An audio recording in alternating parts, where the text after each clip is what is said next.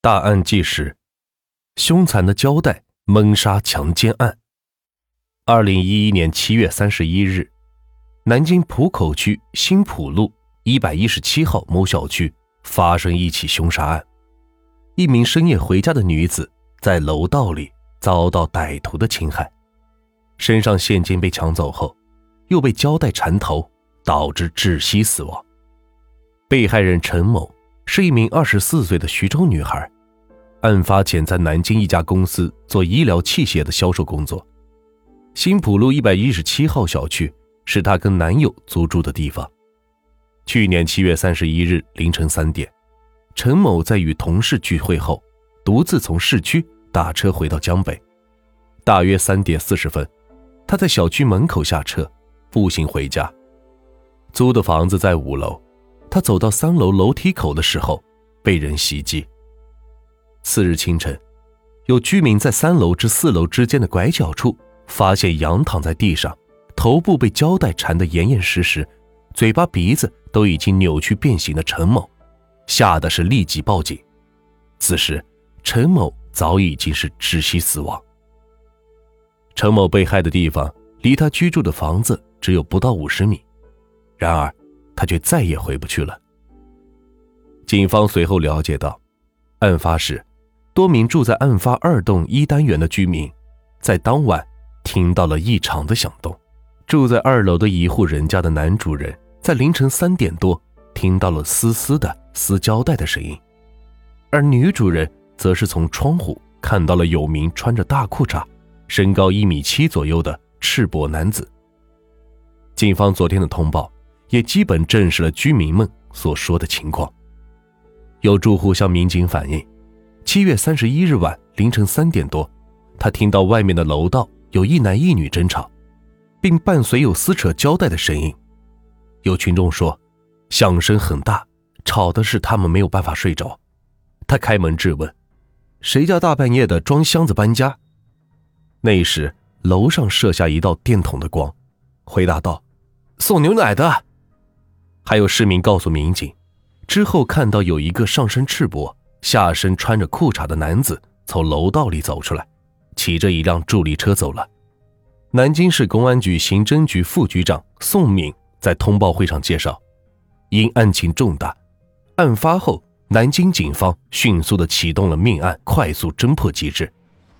八月一日凌晨两点至四点，警方在新浦路附近开展了夜间设卡盘查工作。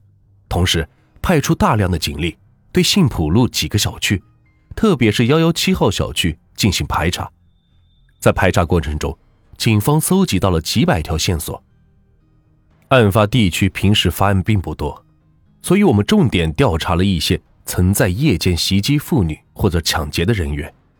宋敏介绍说，在调查中，警方也重点了解到了居民所说的那名可疑的送奶工。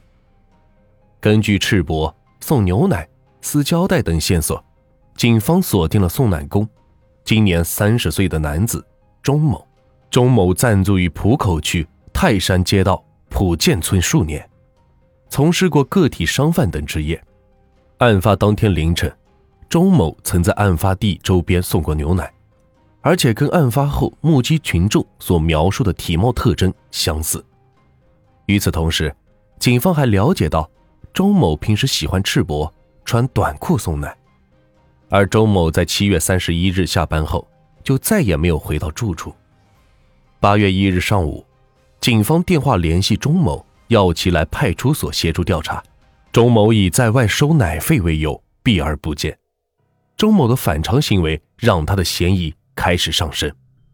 警方经过进一步调查发现，钟某在当日下午突然到银行。将存款取出后失踪，而根据目击者反映，当天下午钟某从桥北路搭黑车去了中央门长途汽车站。警方追踪后发现，钟某下午三点多到了中央门长途汽车站。警方意识到，钟某很可能已经坐车逃离了南京，逃跑方向很可能就是他的老家四川内江方向。民警查询了中央门长途汽车站。当日的班车，发现当天大部分班车都是发往周边省市的，而下午发往中西部地区的长途汽车，只有山西、河南、湖北等几班，而且很多发车都很早，在三点以前已经发完。只有去往湖北十堰的班车是四点发车。